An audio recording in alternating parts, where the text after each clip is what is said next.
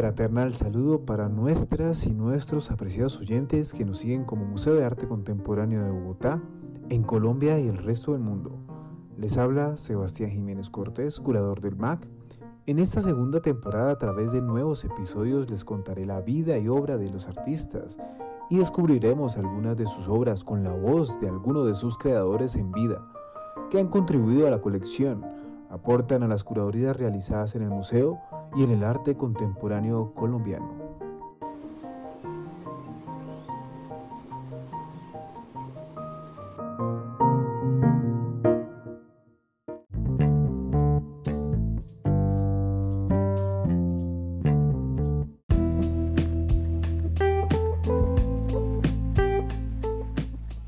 En este primer segmento del episodio te llevaré por un corto trayecto por la vida del artista Ana Durán y al finalizar descubriremos su obra de la serie Formas y Señales del 2004, expuesta con la Curaduría de Identidades Híbridas 2020 en el MAC. La artista que comentaré en este nuevo episodio experimenta con diversos materiales y objetos. Nació en Chima, Santander, en 1934. Desde muy joven viajó a los Estados Unidos radicándose en la ciudad de Chicago, donde realizó estudios en la School of Arts. De regreso a Colombia realizó talleres con los artistas María Teresa Negreiros y David Mansur en la ciudad de Bogotá. En 1970 expone en el Museo de la Tertulia en Cali y en la Exposur en la misma ciudad y participa en el vigésimo quinto Salón de Artistas Nacionales en el Museo Nacional de Bogotá. De sus muchas exposiciones individuales se destacan las de la Galería Maint en Bogotá en 1978, en la Cámara de Comercio de Cali en 1980 y en la Fundación Gilberto Alzate Avendaño en 1980 también. Y por supuesto en ese mismo año en la conocida Galería Diners. En el exterior expuso en la Galería El Portal en Montevideo, Uruguay en 1982 y en Florencia, Italia en la Galería Teorema, además en el Museo de Arte Moderno de Buenos Aires en Argentina.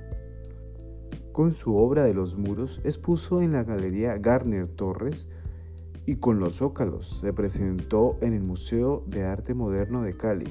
Participó también en el primer Salón de Artes Plásticas en el Museo de Arte Contemporáneo de Bogotá. Obtuvo también una mención especial en la Cuarta Bienal de la Candelaria realizada en la Fundación Gilberto Alzate Beldaño. Un primer premio en el quinto Salón acá en la ciudad de Miami y reconocimiento especial en el decimotercer Salón de Agosto. El movimiento abstracto en Colombia generó un espacio que permitió a los artistas de la década de los 60 apropiarse de todo un mobiliario procedente de desechos y del material desplazado. Aparece la libre asociación entre idea y objeto, produciendo nuevas obras que fueron llenando los salones de museos y galerías estructurando las manifestaciones del denominado arte pobre. Se descubren y se plantean asuntos estéticos en cosas carentes de sentido provenientes del deterioro dejado por los paso del tiempo y el uso desmedido.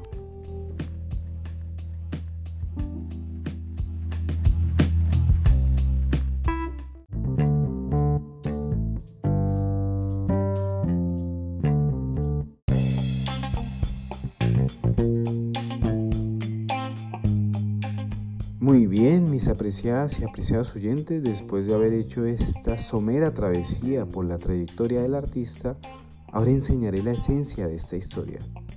¿Siguen conmigo? Si es así, entonces entraremos en la obra que nos preparó el artista a inicios del 2004 y que se expuso recientemente en el MAC. Con la Curaduría de Identidades Híbridas 2020 expondremos detalles descriptivos y opiniones sobre los símbolos, o concepto que carga la obra a interpretar cada detalle que la configura. En este último segmento del episodio les invito a que recordemos la información que se encuentra en la calle entre señales y puestos de periódico y realicemos esa hibridación entre la información impresa y la obra de arte. De esa manera desvelar el trabajo que nos preparó el artista y expondremos a continuación. Con la obra de Ana Durán, que como ya saben nació en 1934 en un pueblito pintoresco de Santander. Esta se titula de la serie Formas y Señales, realizada con la técnica ensamblaje sobre tela en el 2004 con las dimensiones de 100 por 100 centímetros y actualmente reposa en la colección del museo. La obra de Ana Durán encaja en esa informalidad, pese a que el artista conserva en sus propuestas plásticas un fuerte arraigo en lo pictórico, que denomina en sus composiciones de collage alusivos a esos espacios intrascendentes que sugiere como estéticos. Aunque sus trabajos no llega a ser de alguna manera objetual en sí, el hecho de poner en sus lienzos elementos extraños desvirtúa el asunto pictórico en aras de acercarnos en lo posible al objeto determinado. En sus zócalos centra su mayor interés en un marcado sentido experimental, lúdico, que despierta múltiples reacciones y percepciones en el observador. El zócalo evoca un ambiente, quiere el artista presentarlo casi a lo vivo, pero no renuncia a lo pictórico, quedando su obra como en el limbo de una posmodernidad anunciada.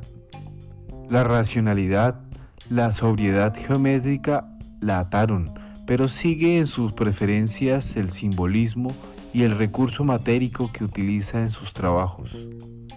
Jugando con lo cotidiano, Durán mantiene su obra en un espacio pictórico no muy definido, algunas veces atrapa al observador con una presentación de pintura abstracta vinculada al informalismo, de amplias zonas texturadas y manchas expresionistas muy gestuales que se diluyen al aparecer en los zócalos que remiten a un ambiente terrenal y con un objeto más familiar.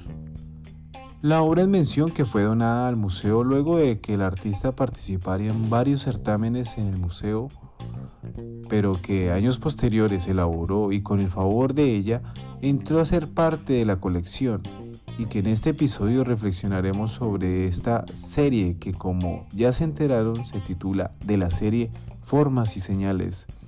Nos trae a cotación un discurso meramente simbólico y urbano.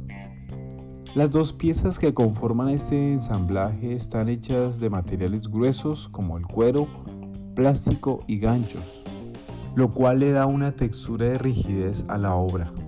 Por dentro se pueden encontrar pedazos de periódicos, una señal de tránsito totalmente destruida, alusión a la severidad y tensión que en ocasiones nos puede generar la calle. Este tipo de ensamblajes que son hechos con materiales recuperados nos muestran dos momentos en la creación del artista. El primero va relacionado con jugar, intervenir y darle nuevamente vida a esos objetos que se vuelven desechos para las urbes capitalinas. Y el segundo, quizás el más minucioso, crear un discurso conceptual que pueda encajar en la academia y que rompa con los preconceptos del arte. Su arte pasa de ser una resistencia a lo efímero hacer un cartel de anunciar los hechos ocurridos en contextos urbanos, dándole así identidad a su lenguaje expresivo y resignificado a los objetos perdidos, olvidados, usados, reusados, desvalorados y simbólicos.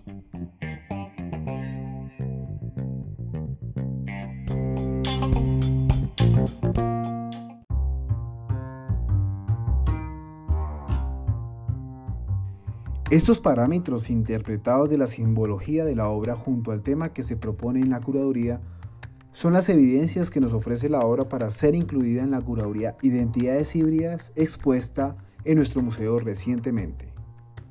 Señoras y señores, esta es entonces la obra del artista y su aporte a la construcción de identidad y en la historia del arte contemporáneo colombiano. Apreciadas y apreciados oyentes, quiero invitarlos a que observen la obra Saquen sus propias conclusiones y comenten en nuestras redes sociales e invito a que me sigan escuchando en siguientes episodios, investigando la vida y obra de artistas que construyen nación a través del arte. Nos escucharemos nuevamente hasta la próxima.